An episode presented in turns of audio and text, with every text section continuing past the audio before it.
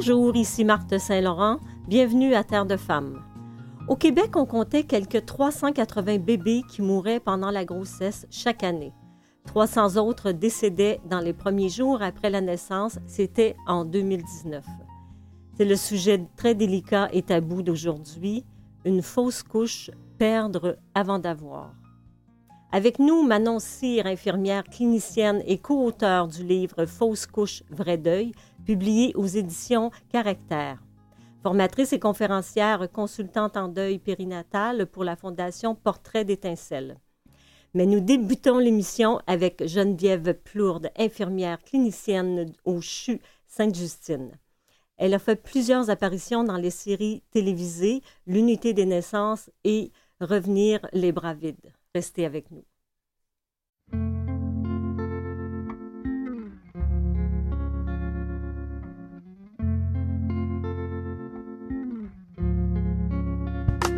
Imagine a world full of hops and butterflies, beautiful flowers, sunshine all the time, ladybugs and blue skies, summer rain that falls ever so lightly against the backdrop of a starry night.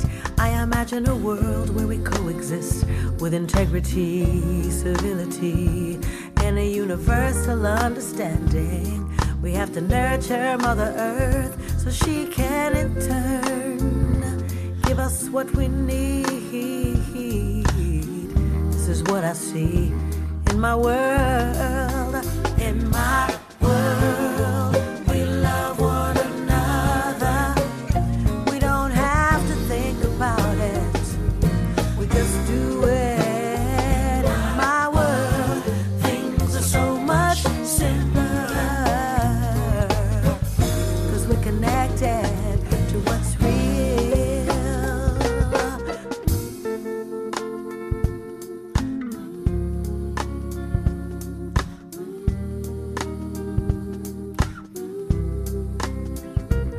Imagine a world full of laughter and compassion, fulfillment in every way. No need to be afraid of anything in this place. Prosperity reigns supreme.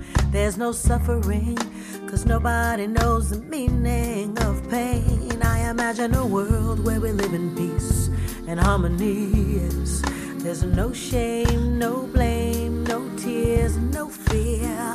Mm, there are no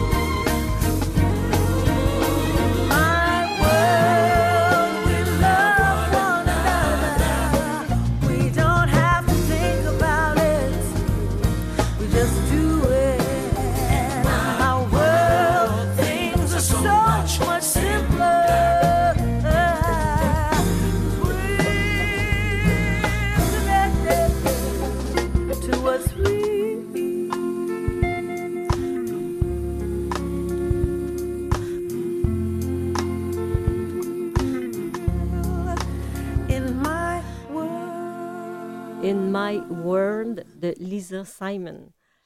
Alors bonjour Geneviève Plourde, bienvenue à Terre de Femmes. Bonjour, Marthe. C'est gentil de vous être déplacée euh, avec votre, votre bébé de six mois pour venir en studio. Donc, vous êtes infirmière clinicienne au CHU Sainte-Justine. Vous avez travaillé en procréation, en procréation pardon, assistée, puis en deuil périnatal. Vous avez pratiqué à l'unité des naissances.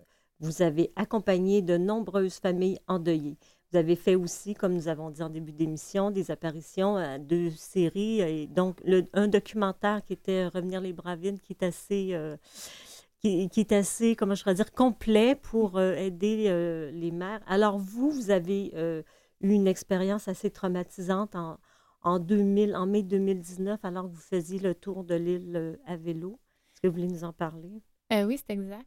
en fait, c'est plutôt paradoxal parce que c'est étrange de travailler dans un domaine aussi spécialisé en accompagnement d'œil périnatal, puis finalement euh, de me retrouver moi aussi dans, dans cette situation-là, dans laquelle normalement j'accompagne les gens, mais là c'était littéralement moi euh, qui était mm-hmm. euh, qui en arrière de cette histoire-là. dans le fond, pour commencer l'histoire, ça faisait un peu plus de deux ans que moi et mon conjoint, on, s'essayait pour avoir un enfant. Mm-hmm. Euh, évidemment, euh, le mot d'ordre, c'était pas de stress. Mais au fin fond de moi, euh, on est une femme, puis on sait très bien qu'on on sait calculer nos cycles. oui.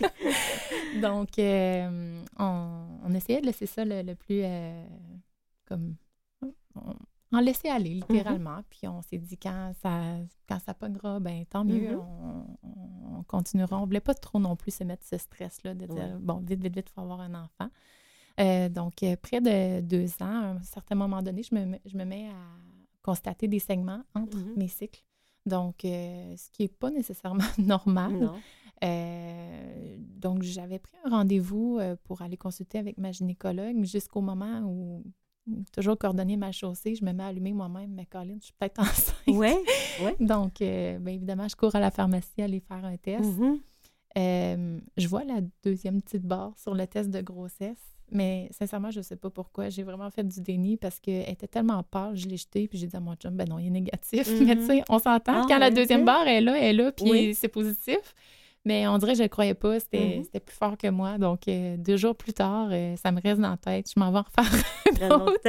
Puis là, on dirait que je me suis vraiment convaincue qu'il était positif. Mais il faut mm-hmm. bien travailler là-dedans pour se rendre compte que... le déni, hein, comme vous ah. dites si bien. Hein? Oui, littéralement, on dirait que je ne le mm-hmm. croyais pas. Euh, tu sais, j'ai on dirait que pour moi, c'est tellement euh, euh, pas inaccessible avoir un bébé, mais tu sais, en ayant travaillé en fertilité, en ayant mm-hmm. travaillé avec des, parents qui ont perdu beaucoup d'enfants, avec mes propres parents qui ont souffert pendant 10 ans d'infertilité, on dirait que je me faisais pas d'idées. Donc, pour moi, c'était comme, j'avais vraiment de la misère à le croire. Donc, quand, évidemment, j'ai fait le deuxième test de grossesse, j'ai sauté de joie, puis j'étais super contente. Donc là, on dirait qu'à partir de ce moment-là, je me suis vraiment... Euh, emballée. Puis je me suis vraiment convaincue, en fait, que, que j'étais enceinte. Mm-hmm. Et puis, euh, ben, ma gynécologue m'a fait la grâce de me permettre euh, de faire une échographie euh, de viabilité. En fait, il se trouve à être une échographie au bout de 7 à 8 semaines pour pouvoir voir le, le petit cœur du bébé. Mm-hmm. il est bien accroché, il est là, on continue, relax. Uh-huh. Donc, j'étais super contente qu'elle m'ait accordé ce petit privilège-là, si je peux mm-hmm. dire. Et euh, ben en fait, tout, tout a comme littéralement basculé au moment où, à l'échographie, euh, j'étais allongée sur la table. la, mm-hmm. la, technicienne, euh, évidemment, met l'appareil sur mon ventre. Elle cherche, elle cherche, elle cherche. Elle me re-questionne sur mes dates. Elle cherche. Mm-hmm. Puis, tu sais, moi, je, je l'attends, le petit point qui clignote, là, le petit cœur. Mm-hmm. Puis, je, tu sais, je le vois pas, mais je ne suis, suis, pas radiologue non plus, mais je le cherche, là. Et puis, euh, finalement, la technicienne s'en va chercher la radiologue parce qu'elle dit J'arrive pas à le voir, mais on, mm-hmm. va essayer de le voir d'une autre manière. Donc, euh, la radiologue arrive à son tour, cherche, cherche, cherche, me re-questionne. Puis là, à partir de ce moment-là, moi, au fin fond de moi, j'avais compris qu'il n'y a plus rien qui marchait au niveau des dates. OK. Euh, en fait, moi, physiquement, j'étais à huit semaines depuis le test. Puis comme je le disais, j'avais compté, là, je savais que ça faisait huit semaines. Mais selon ce qu'on voyait, ça, mm-hmm. ça, avait une allure de cinq semaines de grossesse. Donc, il y avait vraiment un trois semaines qui ne fonctionnait pas. Et euh, à ce moment-là, ben, pour moi, c'était fini. Là. Je savais Mhm. que la grossesse avait arrêté. Et Mais là, vous avez fait le tour de l'île de Montréal à vélo. Oui, OK. euh, oui, exactement. Après? Ben, ah, juste après, en fait, c'est tout juste après ça, parce que au moment où finalement euh, les, euh, les dates concordaient pas, on me dit Mhm. on va attendre une semaine de plus, puis D'accord. revient. Et entre-temps, c'est là que j'étais euh, justement faire euh, le tour Ah, de l'île de-. Montréal. Mon conjoint me dit est-ce que ça te tente de te changer d'idée? Puis moi, je savais que c'était fini, fait que je m'étais dit let's Ouais. go, on y va. Le jour de ma fête. Ah, en plus. Exactement. Puis, euh, Et là, vous avez, vous avez perdu. Au moment où j'ai passé la ligne ouais. d'arrivée. Donc, Ok. euh, Vous avez perdu votre bébé ouais. dans une Toilette chimique. ouais, ouais, Et là, qu'est-ce que vous avez fait? Euh, Qu'est-ce qu'on fait Mon avec? Dieu, j'ai vraiment perdu contrôle euh, tout à fait de Mhm. mon corps. J'étais ensanglantée euh, de Ouais. partout, devant tout le monde. Donc, euh, mon conjoint est allé pédaler le plus vite possible pour aller chercher l'auto. Il est venu me chercher. Puis, à ce moment-là, ben, j'ai dû terminer le tout à la maison. Mhm. Ouais. Et est-ce que vous avez ressenti, comme bien des femmes qui perdent un, un enfant, euh, la culpabilité? Vous avez senti la culpabilité? Ouais, je me sentais comme si, euh, c'est comme quand on est une femme, on est censé être capable de procréer, on est censé être capable d'enfanter, puis je me sentais un peu comme si j'avais euh, failli à ma Mhm. tâche. d'une Est-ce que vous avez relié ça avec l'exercice euh, physique? euh, Non, non, je savais que c'était, Ok. euh, je savais que c'était terminé à ce moment-là. Fait que j'étais comme tant qu'à faire, ça va me faire du bien. Mais Mm-hmm. la culpabilité, c'était vraiment par rapport à la perte, euh, puis de voir mon, mon conjoint attristé autant de la situation, ça me faisait de la peine. Puis j'avais l'impression que d'une quelconque manière, c'était moi qui faisais de la peine. Ah oui, OK. Donc, vous preniez la responsabilité de la perte de cet enfant-là sur vous Ouais. complètement. Mais tu sais, on dit toujours euh, faire une fausse couche. Hein? C'est, Oui. On dirait que c'est très accusateur euh, Oui. de dire j'ai fait une fausse couche au lieu de dire ben on a vécu une fausse couche. Ouais. Euh, fait Et qu'est-ce qui se passe après euh, dans la tête? Dans le cas, je pense que vous aviez 28 ans hein, à l'époque? Euh, J'avais 29 ans. 29, OK. Ouais. Et qu'est-ce qui se passe après? Comment ça déboule? euh, euh, Ah, qu'est-ce que vous vous dites? Qu'est-ce que vous faites?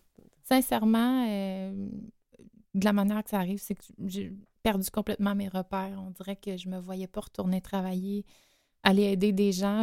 Oui, Là, voilà. Justement, pour aller euh, continuer mon travail à soutenir les gens en deuil périnatal, alors que moi-même, euh, la planète venait de me tomber dessus Bien à ce moment-là. Il y avait tellement d'espoir sur ce petit bébé-là. Mhm. Euh, ce qui était difficile, je dirais, c'était de d'arrêter de culpabiliser face à mon retour, face à mon besoin d'aller soutenir ces gens-là, parce qu'à ce moment-là, il y, a, il y a eu une courte période où il n'y avait Ouais. personne pour me remplacer. Ah Donc, oui, moi, je culpabilisais. Et combien de temps vous avez arrêté entre euh, au, finalement, euh, au final, ça a été euh, trois mois. trois mois? Trois mois, jusqu'au moment où mon médecin a dit là, t'arrêtes de penser aux autres, pense à toi parce que t'avanceras pas. OK.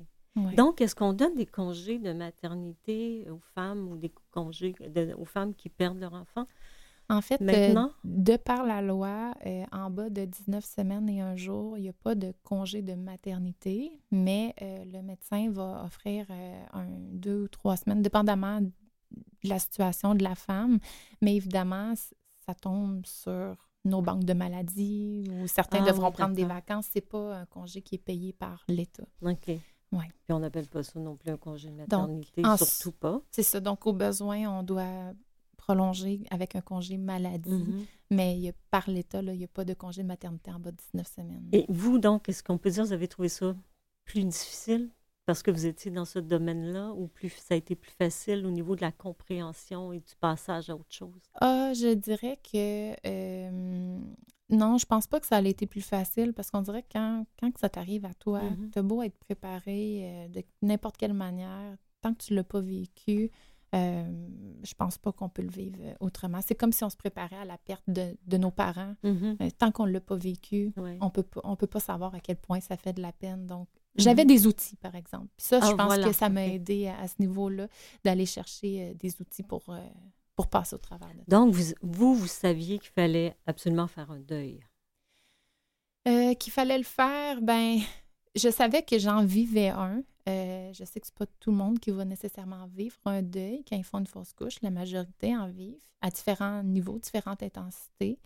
Euh, mais hum, oui, je savais que moi, de la manière que je le vivais, je le vivais comme un deuil, puis qu'effectivement, j'aurais, j'aurais plusieurs étapes à, à Ouais. passer. Et Ouais. est-ce que ça a été plus difficile, vous croyez, pour vous que pour votre conjoint?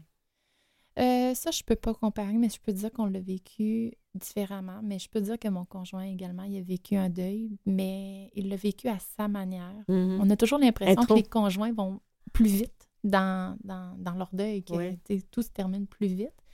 Euh, mais il voulait être là aussi pour m'accompagner. Donc souvent, Mhm. il- euh, puis c'est, typique des hommes, ils vont essayer de, de se dépêcher à aller un, un peu mieux Oui. pour nous aider. Oui, nous, c'est dans- ça, dans pour prendre la relève, Oui, hein. exactement. Ils, ils aiment pas ça, en fait, à, euh, euh, avoir l'air de- d'être euh, comme incompétent ou pas, de pas aider ou de pas être soutenant. Puis la pression de retourner au travail aussi. Oui. Évidemment, eux, ils n'en ont pas de congé, les hommes. Donc, Mhm.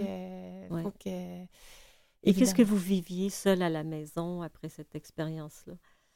Ah mon Dieu, euh, est-ce que un jour je vais pouvoir avoir un enfant? Mhm. Est-ce que je suis destinée à peut-être pas être capable à nouveau d'avoir un enfant ou de refaire à nouveau une fausse couche? C'est tellement des questions existentielles que- qui sont sans réponse. Mhm. Euh, mais le- ce que j'ai vraiment travaillé sur moi, le moment que j'étais à la maison, c'était de reprendre littéralement le goût à la vie parce que tu as vraiment l'impression qu'il te manque une partie de Mhm. toi-même pendant ce temps-là. C'est vraiment... J'avais vraiment l'impression qu'une petite partie de mon cœur qui s'est arrachée ce- à ce moment-là. Puis j'ai vraiment eu à, à retrouver le goût à la vie. Euh, pas nécessairement euh, parce que j'avais plus envie de vivre, là, mais Mhm. de- la joie de vivre Oui, la était plus là.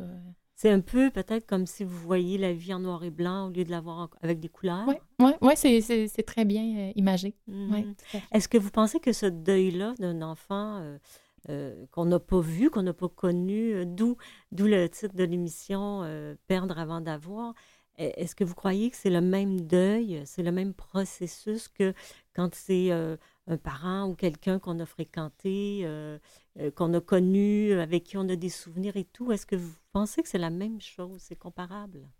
Non, c'est un, ça reste un deuil, un deuil qui est différent, qui n'est pas nécessairement pire ou moins pire, parce qu'un deuil, ça ne se quantifie pas. Mhm. Euh, toutefois, je- oui, c'est un deuil qui est différent des autres parce que justement, d'où le titre de votre émission, mais on a la vie en dedans de nous, on porte la vie, on- on- Mhm. tout le monde est en extase devant cette belle nouvelle. Puis finalement, on apprend que ce qui est en dedans de soi est mort Oui. avant même de naître. Oui. Donc, c'est très, très, très euh, paradoxal, en fait, euh, le, le- le deuil périnatal, parce que c'est mourir avant de naître. Oui. Euh, Il n'y a, pas vraiment beaucoup de souvenirs qu'on peut garder de ce petit être-là, alors qu'à l'intérieur de moi, je l'avais visualisé comme un bébé. Pour moi, c'est mon bébé, c'est mon enfant. J'avais des rêves pour lui. Est-ce que vous trouvez que en fait l'entourage banalise ça? Oui. Les réactions de l'entourage. Vous Oui. m'avez dit qu'il avait été très difficile. C'est c'est banalisé, mais c'est pas par de la mauvaise intention. C'est Non, en c'est fait, c'est très euh, méconnu. Mhm. Euh, puis les gens, euh, les gens veulent nous rassurer, veulent nous, nous, nous remonter le moral, mais d'une manière maladroite. Mhm. Euh, donc, euh, souvent, on a entendu des phrases, euh, mon Dieu, je pourrais faire un top 10, là, mais Ouais. t'es jeune, tu vas en avoir d'autres, euh, ben, c'est Mm. pas grave, euh, te- tu t'en reprendras, euh, au moins, ça l'a collé, fait que t'es fertile. T'es comme, oui, mais c'est pas nécessairement un autre que je voulais, c'est lui que je m'étais attachée, tu. Donc, c'est c'est ça qui qui, qui est très difficile à entendre. Puis, bien évidemment, tu n'as pas envie de, de te fâcher après ces gens-là parce que c'est les gens qui essayent de te soutenir. Oui. Donc, si on s'éloigne de tout, de tout ce monde-là, ben on a encore moins de soutien. Mhm. Donc, euh, Donc, on sent beaucoup de solitude? Oui. D'incompréhension? D'incompréhension, beaucoup Oui. d'incompréhension, exactement. Mais évidemment, c'est là qu'on se rend compte à quel point il y a des gens qui en ont fait des fausses couches quand on se met à en parler. Oui. Puis qu'il y a certaines personnes que, oui, j'ai j'ai réussi à, à les trouver du réconfort chez des gens que je ne savais même pas que ça leur était arrivé. Mhm. Donc, euh, Mais est-ce que vous pensez, euh, est-ce que vous pensez, puis euh, je vais terminer avec ça, est-ce que vous pensez qu'à l'époque, nos mères qui perdaient un enfant, c'était moins, comment je pourrais dire, ça les touchait moins qu'aujourd'hui? Parce qu'elles avaient plus d'en- elles avaient plus d'enfants. j'ai l'impression que c'était très différent, du moins par- de par euh, la société, c'était très euh, tabou comme Mhm. sujet. Mais euh, de ce qu'on entend aujourd'hui, on en entend parler de plus en plus. Puis je, je crois qu'il y a beaucoup de deuils qui sont refoulés, en fait, puis qu'il y en a qui le vivent plus tard, quand leurs propres enfants vivent une fausse couche et que là, le sujet est abordé en famille. Restez avec nous, Madame Claude. On prend une courte pause et on revient tout de suite après. Parfait.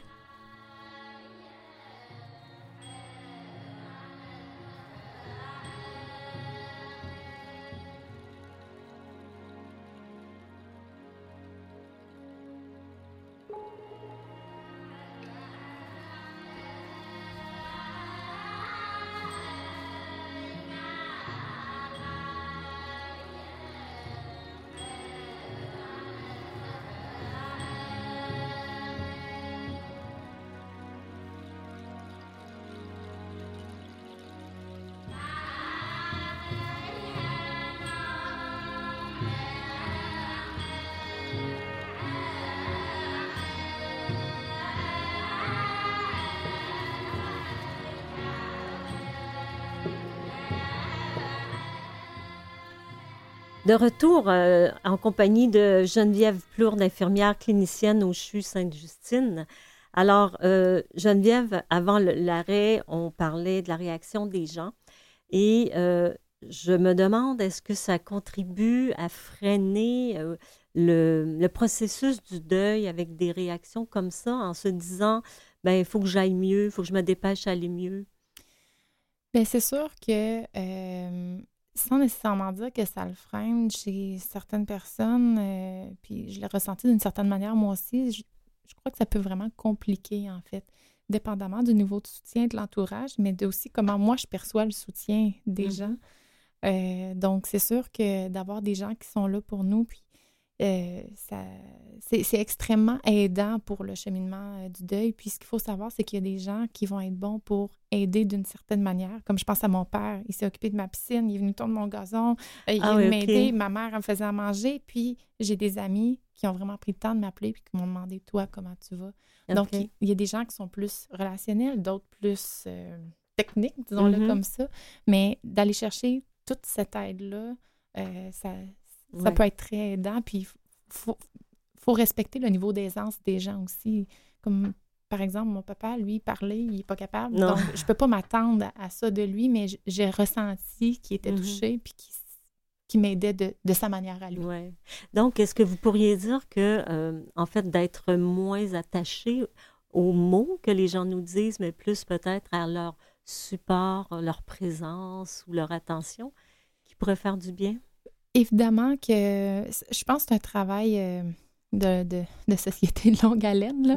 mais euh, autant que de par votre émission, vous faites de la sensibilisation, de justement d'aller toucher ces gens-là pour qu'un jour, tout le monde puisse en entendre parler puis savoir mhm. juste comment être un peu plus délicat avec ces gens-là, avec les gens à qui ça arrive une fausse couche. Euh, ça, ça, se trouve vraiment être de plus en plus aidant. Et de mon côté, bien évidemment, il faut je peux pas m'attendre à ce que tout le monde me soutienne de la même manière. Mm-hmm. Donc, il faut que j'accepte aussi les, différences.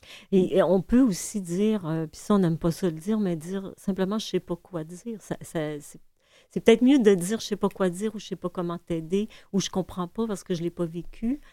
Euh, plutôt que d'essayer de, de, réconforter maladroitement, peut-être. Tout à fait, tout à fait. Euh, le, le, silence vaut beaucoup mieux euh, que, des, que des paroles euh, toutes construites, toutes faites. Euh, si ça faisait du bien, on le dirait toujours. Puis on sait très bien que dans la vie, c'est pas ça qui arrive. Donc, mm-hmm. si on sait pas quoi dire, le meilleur conseil que je pourrais donner à n'importe qui qui voudrait soutenir un proche vivant une fausse couche, un deuil périnatal, c'est ça, c'est de dire que je sais pas quoi dire ou de simplement garder le silence puis d'être là pour écouter la personne. Oui. Au CHU euh, Sainte-Justine, justement, toutes les infirmières qui travaillent à l'unité des naissances suivent une formation sur le deuil périnatal. C'est nouveau? En fait, euh, ça fait déjà euh, un peu plus de, dix ans que, que les infirmières ont cette formation-là, évidemment, qui, avec le temps, se, construit et, s'adapte. Mais oui, les infirmières ont une journée complète de formation pour accompagner les gens, d'autant plus qu'il y a à peu près 300, 300 euh, accompagnements à l'hôpital en deuil périnatal par année. On parle de près de un par jour. Un par jour. Donc, euh, euh, c'est très profitable pour la clientèle d'avoir des infirmières formées à ce niveau-là et mm-hmm. elle l'apprécie énormément, cette clientèle-là. Est-ce qu'il y a des femmes qui sont inconsolables? D'une certaine manière, oui. Puis, en fait, c'est vraiment dans leur processus de deuil ou est-ce que ça, ça peut vraiment ça peut vraiment être différent d'une personne à l'autre, euh, autant par le caractère subi de la situation, par exemple, un, un décès, euh, un décès in utero qui n'était pas attendu, mm-hmm. euh, on l'apprend le jour même, ben oui, ça se peut qu'effectivement, elle soit inconsolable, mais il y a tellement de différentes manières de vivre son deuil, puis euh, oui, parfois on a de la difficulté, mais on n'est pas là pour consoler, on est là pour les accompagner. Donc, on ne veut pas prendre leur peine sur nos épaules, mais on veut être ceux-là qui vont mettre la main, mm-hmm. la main dans leur dos pour les accompagner dans leur peine, parce qu'on sait qu'on ne peut pas prendre leur peine. Et, comme, et ça fonctionne comment un accompagnement? C'est des mots, c'est qu'est-ce que c'est, une explication? Euh, c'est de comprendre en fait euh, par où passe euh, ces familles-là, euh, qu'est-ce qu'ils vivent euh, mm-hmm. comme situation. d'être là pour leur expliquer le, déroulement du séjour, par exemple, d'accoucher un bébé décédé. Euh, on Mhm. ne s'attend pas à ça dans la vie de tous les jours. On ne sait même pas des fois que ça, ça existe, qu'il faut, Oui. qu'il faut le faire. Donc, de savoir par où ils passent, de les accompagner pour les ressources qui vont leur être utiles lors de leur retour à la maison, de répondre à leurs questions, euh, toutes les questions qui peuvent en- être engendrées par un bébé décédé. Mhm. Euh, donc, euh, il y a vraiment toute un- une gamme euh, d'informations que, que les Donc, vous les dirigez vers, vers les organismes et tout? Oui, exactement. Puis il y a une infirmière, en fait, qui, euh, qui est spécialisée en deuil périnatal, le rôle que je faisais Oui. il y a quelques années, ben, il y a deux ans. Oui. Justement, que cette infirmière-là, s'il y a des besoins particuliers, à ce moment-là, elle va aller prendre le temps avec la famille, justement, d'aller chercher les ressources nécessaires pour Mhm. eux. Et là, aujourd'hui, vous avez une, belle petite Amy de six mois. Oui, tout à fait. Donc, euh, mon petit bébé arc-en-ciel, Oui. littéralement. Donc, euh, j'ai eu euh, vraiment la, la grâce d'avoir une petite fille en santé. Donc, euh, on est plus qu'heureux. Ben, félicitations et merci infiniment d'être venu à nos studios pour nous parler de votre expérience et aussi de votre travail. Mais c'est un grand plaisir.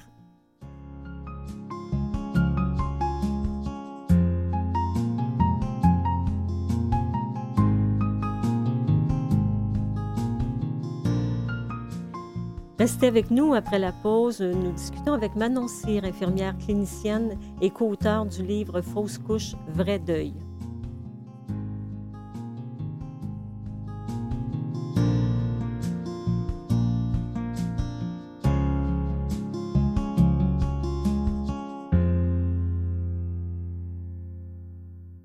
Vous écoutez Terre de femmes avec Marthe Saint-Laurent.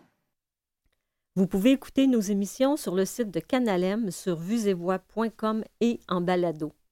En deuxième partie de l'émission, je reçois Manon Cyr, également infirmière clinicienne et co-auteure du livre Fausse couche, vrai deuil, publié aux éditions Caractère. Elle est formatrice et conférencière consultante en deuil périnatal, la fondation Portrait d'étincelle créée en 2015.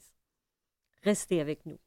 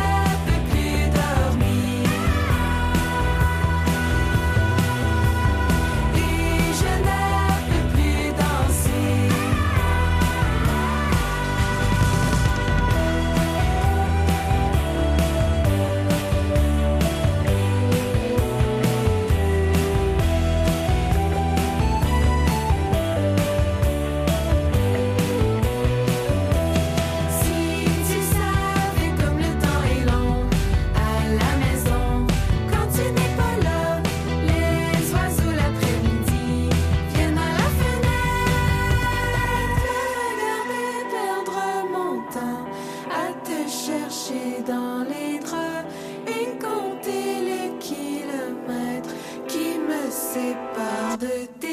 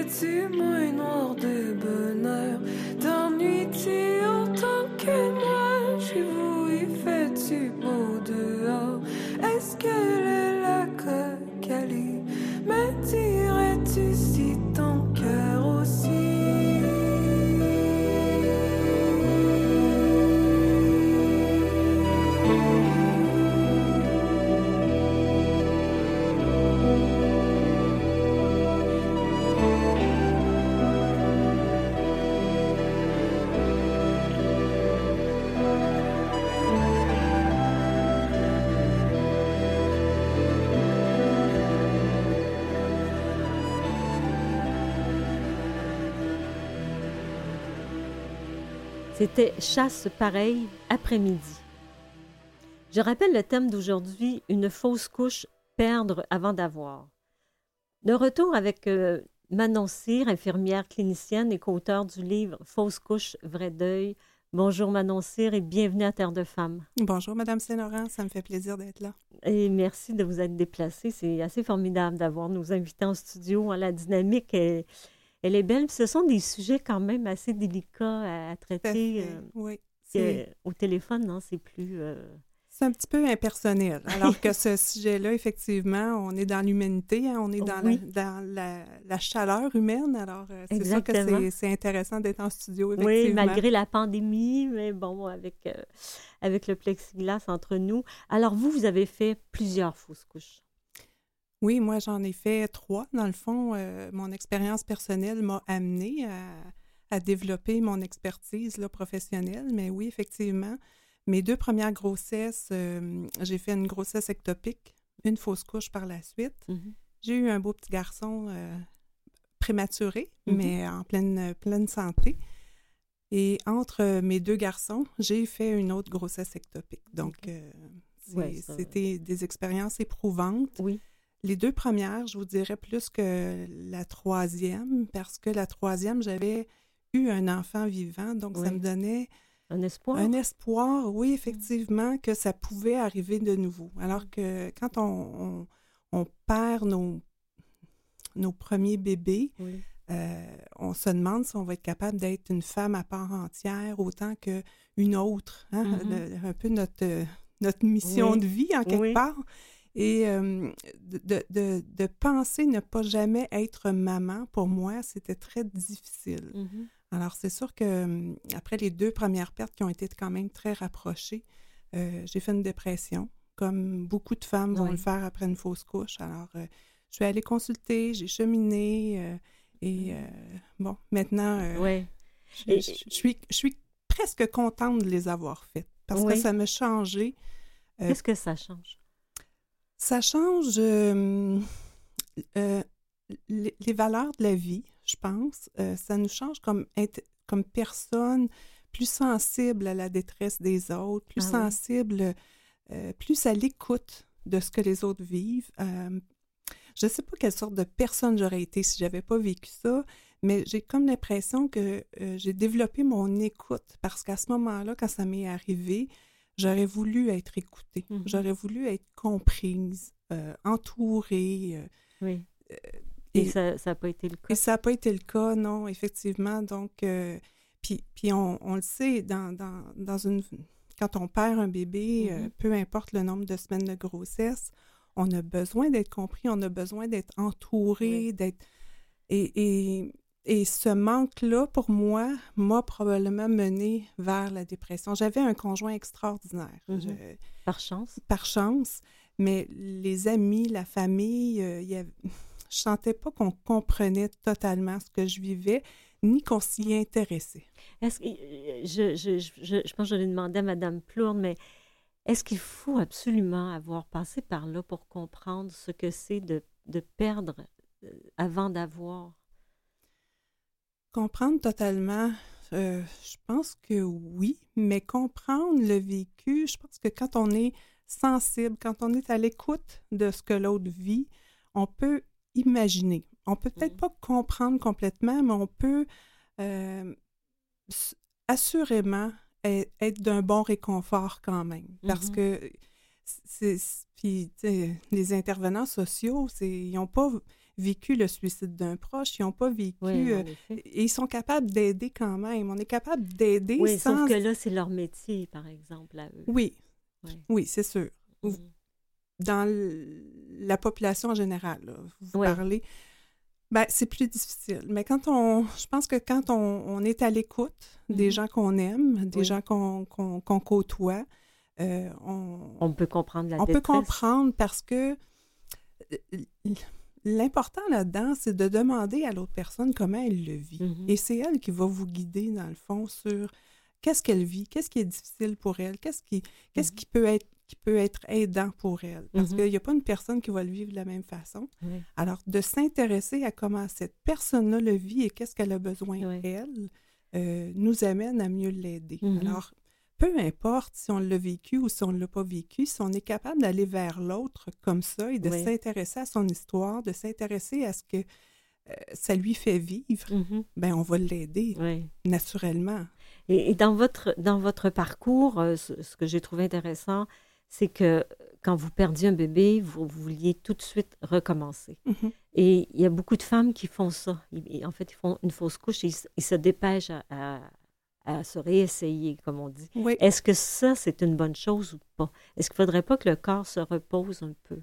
ça c'est sûr qu'il faudrait que le, no- no- notre tête nous dit que c'est ça qu'il faudrait, mais notre cœur veut remplacer. euh, Remplacer, c'est ça. hein? remplacer, combler le vide.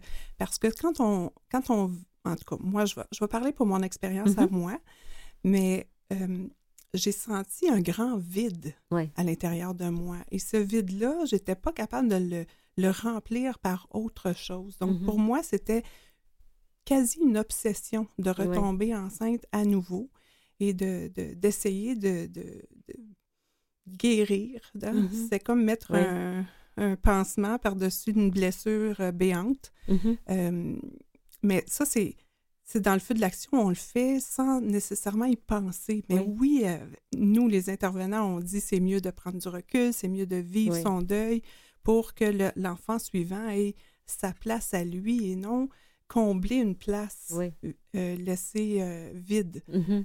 parce que ça fait ça fait porter beaucoup de responsabilités sur les épaules du, du bébé suivant. Oui, je comprends. Ça, c'est avec notre, notre tête, on est capable de, de, de le Mhm. penser, mais quand on est dedans, dans la peine, dans le Oui. chagrin, Oui.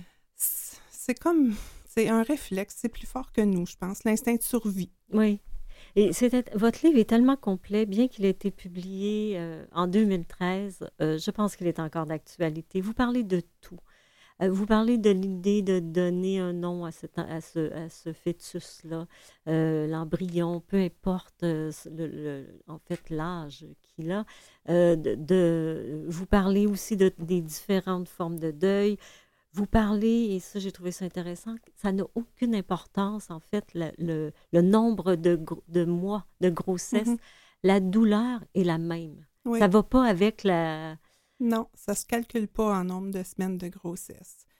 Euh, dans quand les gens, euh, sais, quand on, on dit à notre entourage qu'on a perdu un bébé, c'est difficile pour eux de penser que c'est un bébé parce qu'on n'était pas très avancé dans la Mhm. grossesse. Oui. Alors pour eux, c'est un petit peu plus banal. Oui. Euh, ils minimisent un peu cette perte-là. Parce que, bon, on n'a pas eu un gros ventre rond, on n'a pas, euh, les, les gens n'ont pas senti des mouvements, n'ont pas vu. C'est pas concret pour eux. Alors, Mhm. c'est- pour eux, c'est pas la perte d'un bébé. Alors que pour nous qui le Mhm. vivons, c'est vraiment ça. La perte d'un bébé. Oui, c'est, un des grands besoins des parents, c'est de faire reconnaître ce- de- cette perte-là, ce deuil-là au même titre qu'un autre. Mhm. Et on, on s'aperçoit que plus la grossesse est concrète, plus les, plus les gens habituellement vont recevoir du soutien. Ils vont, mieux, ils vont bien être entourés.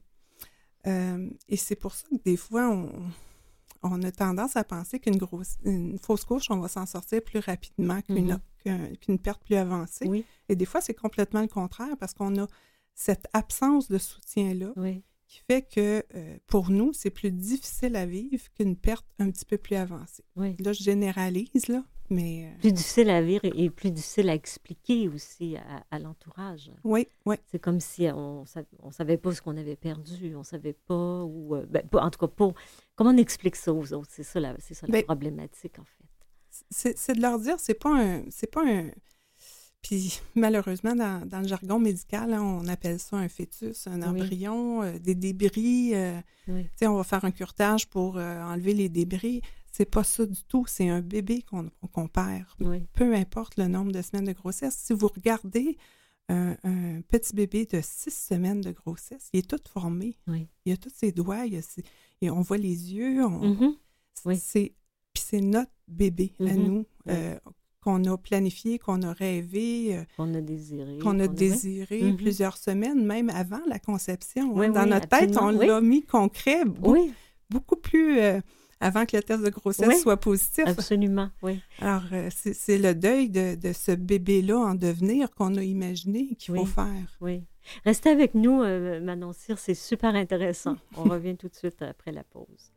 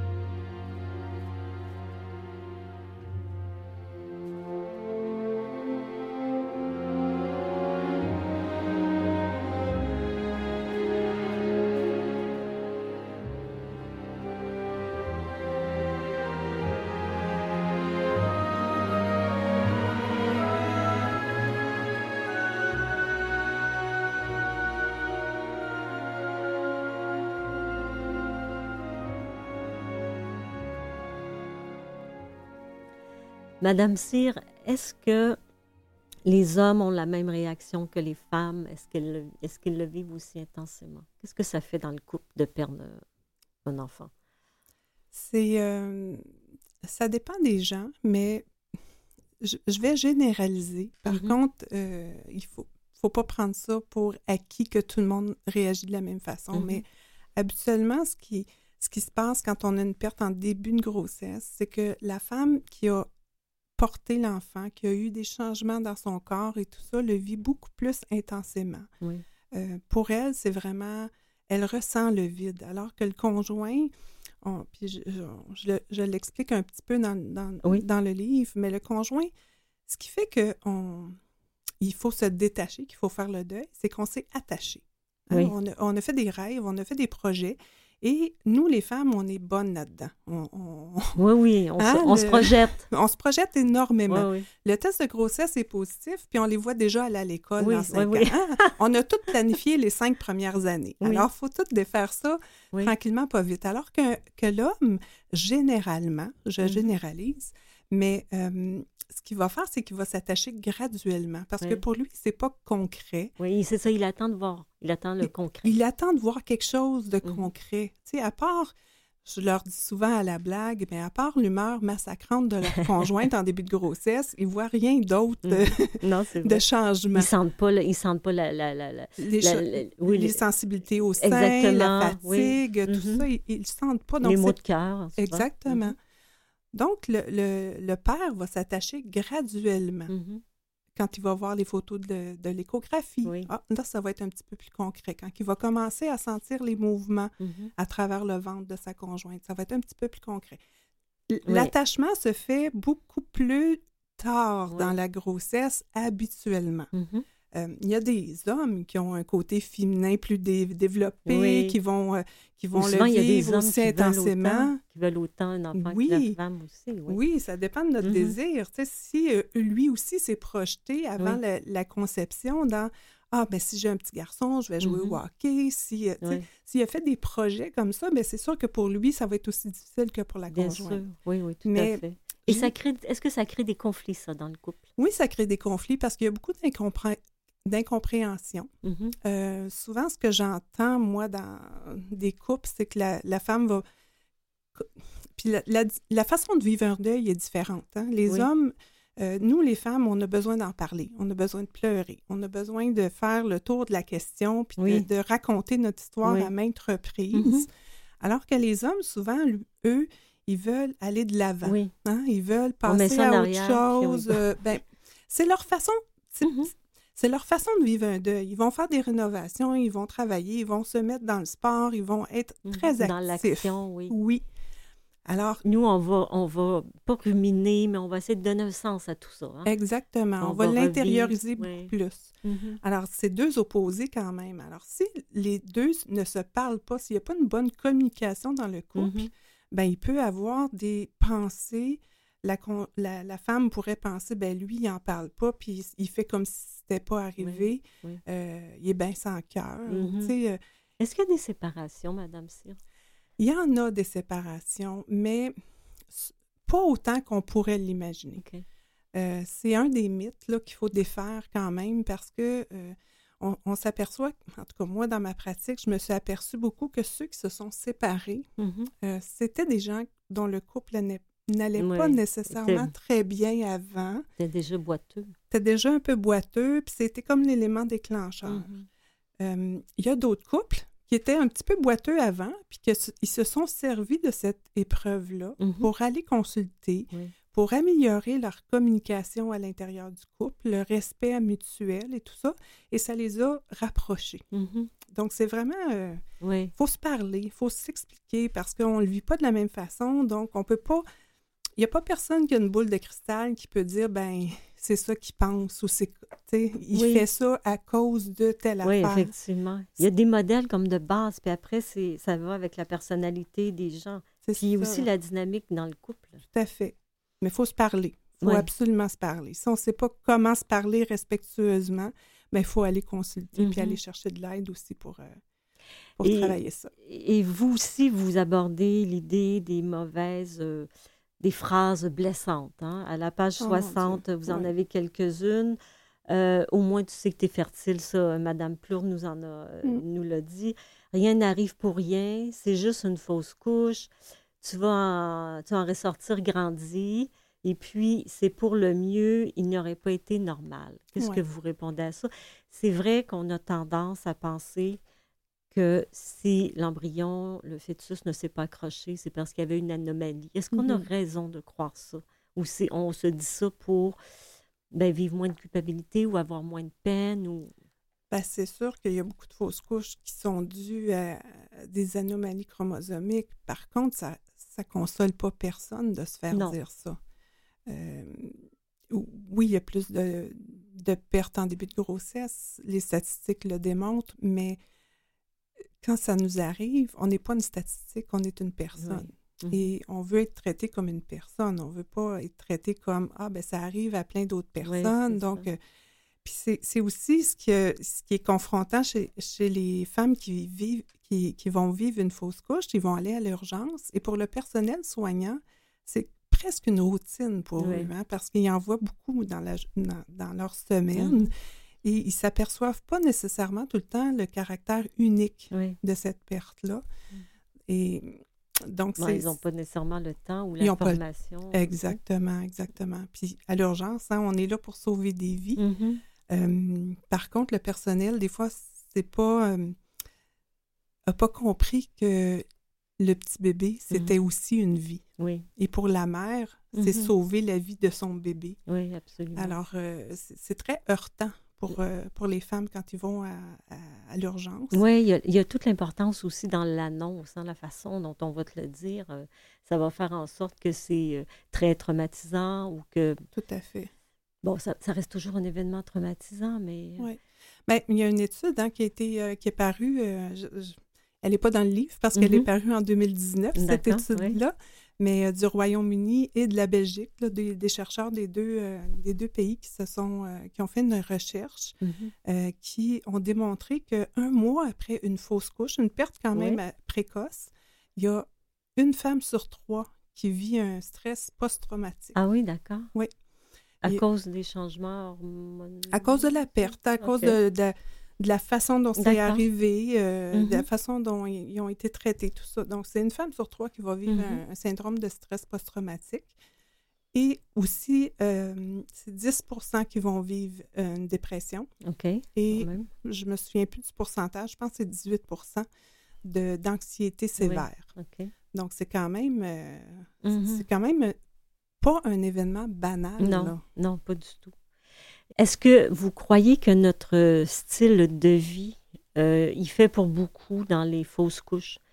Est-ce qu'il y a quelque chose que, je sais pas, qu'on mange ou euh, le stress ou l'anxiété qui font que on perd plus qu'à l'époque, euh, on va dire, de nos parents? ou- Oh mon Dieu.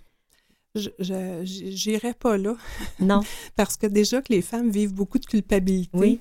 Euh, quand ils vivent une fausse couche, si on commence à leur dire qu'il faut euh, faire attention euh, de ne pas être trop stressé, de pas... Mm, et- et les, les femmes qui étaient enceintes quand il est arrivé la, la tragédie Mhm. aux États-Unis, le 11 septembre, ils ont eu des bébés quand même Mhm. après. Oui, le taux de cortisol est plus élevé. Peut-être que ça peut avoir un impact, mais je ne dirais pas jusqu'à aller à dire, ben, Il y a plus, OK, il y en a plus qu'avant. ben, en non. tout cas, il faut Mhm. faire attention, il ne faut pas surculpabiliser les femmes qui les, qui les Oui, puis le but de ma question n'était pas ça non plus, là. Mais C'est juste de voir est-ce qu'il y en a plus ou il y en a moins qu'avant. Qu'avant. Et- Euh, je, je pense pas. Je pense que ce qui fait qu'on a l'impression qu'il y en a plus qu'avant.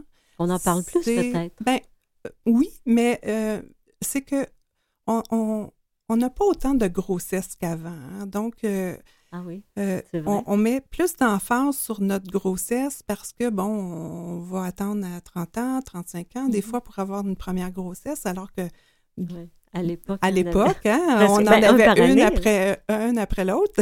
Oui. Donc, on- on n'attendait pas cette grossesse-là avec autant de fébrilité. Mhm. Maintenant, on les planifie, on les, on... Oui. Alors, il y, a- il y a plus d'importance. Puis les tests de grossesse sont beaucoup plus sensibles qu'avant. Oui. Donc, même on peut détecter une grossesse la veille ou l'avant-veille de notre supposée Oui, règle, oui. euh, no- notre menstruation régulière.